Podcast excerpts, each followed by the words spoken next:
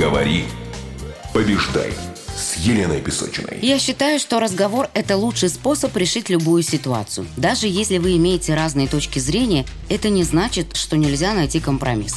Ведь у каждого своя правда и свой опыт. Сама мысль о том, что надо куда-то пойти и что-то там говорить, вызывает у многих людей страх и тревогу. Прежде всего, давайте разберемся.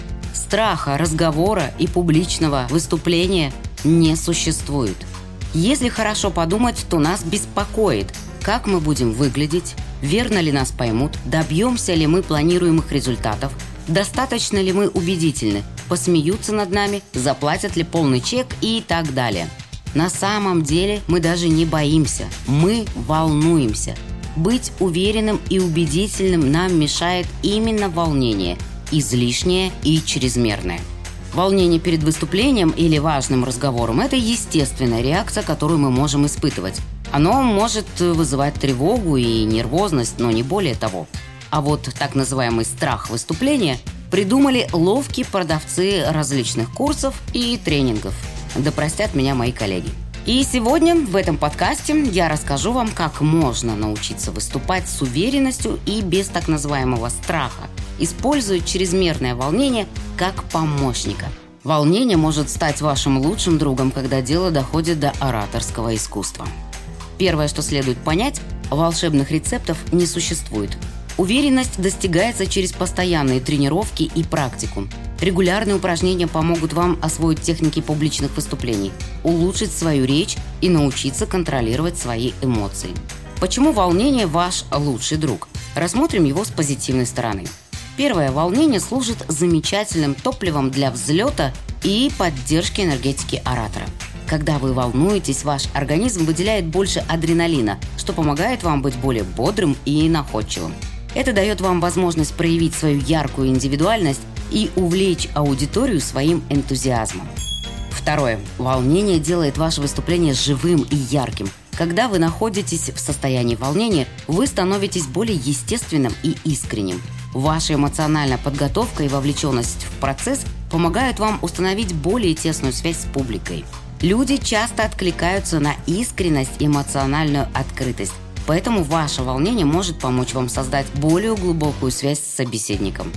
И третье, волнение может быть индикатором вашего страстного отношения к теме выступления. Если вы волнуетесь, значит, вам действительно важно, что вы говорите. Это может быть знаком, что вы находитесь на правильном пути и идете в нужном направлении. Используйте это волнение как мотивацию для того, чтобы продолжать развиваться и совершенствоваться в своей области.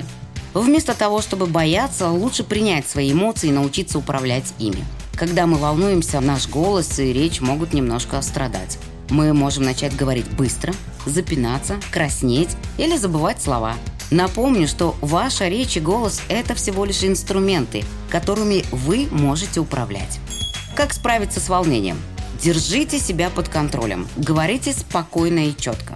Если вам предстоит выступление перед аудиторией, запомните, что люди пришли слушать вас и получить информацию именно от вас – Ваша задача – донести свои мысли и идеи до них.